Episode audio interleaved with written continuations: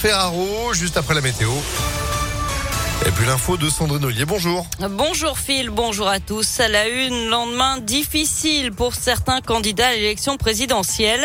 Valérie Pécresse et Yannick Jadot lancent des appels aux dons. Les candidats LR et écologistes n'ont pas dépassé la barre des 5% qui permet le remboursement des frais de campagne. Europe Écologie Les Verts a besoin de 2 millions d'euros d'ici le 15 mai, 7 millions pour les républicains. Valérie Pécresse qui va aussi devoir faire face aux critiques et attaques dans son propre camp. Républicains organisent trois réunions avec les ténors du parti dans la journée. Un premier tour décevant aussi pour Éric Zemmour, arrivé quatrième hier soir, mais avec seulement 7% des voix, loin derrière le trio de tête. Euh, comme les militants, Jean-Baptiste Rouquayrol, représentant du parti Reconquête dans la région, est déçu, mais il se félicite de l'appel de Zemmour à voter Le Pen pour l'union de la droite. Sur ce premier tour, effectivement, il y a, y a une déception hein, de qu'Éric Zemmour soit pas qualifié pour le, le, second tour, et surtout de grandes raisons d'espérer de voir enfin la, la droite qui, qui, peut se retrouver, cette union des, des, deux premiers partis de droite qui sont arrivés en tête sur ce premier tour. Et puis, euh, je suis ancien électeur LR et j'invite tous les électeurs LR à faire le, le choix de la France. Nicolas Dupont-Aignan, moins de 2%. Hier appelle lui aussi à voter pour Marine Le Pen. Tous les autres appellent à faire barrage à l'extrême droite.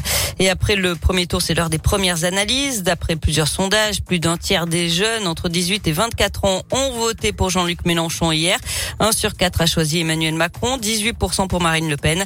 Le président sortant qui est en tête chez les plus de 65 ans, loin devant la candidate du RN et le leader de la France insoumise, Marine Le Pen qui arrive en tête chez les 25-40 49 ans. Et puis notez qu'Emmanuel Macron lance sa campagne de l'entre-deux tours dès aujourd'hui avec un déplacement à Lens. L'actualité, c'est aussi ces trois jeunes hommes jugés aujourd'hui pour avoir torturé et tué un homme de 28 ans en 2019 sur les pentes de la Croix-Rousse. Il s'était filmé, la vidéo avait circulé sur Internet. Ils sont jugés devant la cour d'assises des mineurs du Rhône. Quelques mois après un premier procès, six nouvelles personnes sont jugées aujourd'hui et demain pour cyberharcèlement et menaces de mort envers Mila, cette jeune iséroise qui avait critiqué l'islam sur les réseaux sociaux. Et puis un nouveau suicide dans la maison d'arrêt de Lyon-Corba, selon le syndicat FO Justice. L'alerte a été donnée samedi vers 5 heures du matin. Un homme a été retrouvé pendu dans sa cellule. C'est le troisième suicide cette année dans cette prison. On passe au sport avec du foot et l'inquiétude à trois jours du quart de finale retour de la Ligue Europa face à West Ham. Hier, trois joueurs de l'OL sont sortis sur blessure lors du match à Strasbourg. Awar, Lopez et Ndombele. Pas d'infos pour l'instant sur la gravité de leurs blessures ni sur leur présence ou pas jeudi à Dessine. Je vous rappelle que l'OL a arraché le match nul un but partout hier soir à Strasbourg lors de la 31e journée de Ligue 1. Les Lyonnais sont dixièmes du championnat. Mais bien sûr, et puis on parle de l'OL plus que jamais cette semaine.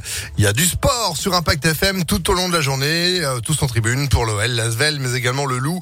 Le détail est maintenant impactfm.fr. Merci beaucoup Sandrine pour l'info à retrouver sur notre site internet. Vous êtes de retour demain matin 6h30. Bon après-midi à demain. Et puis l'info, elle revient, ce sera à 16h avec Antonin.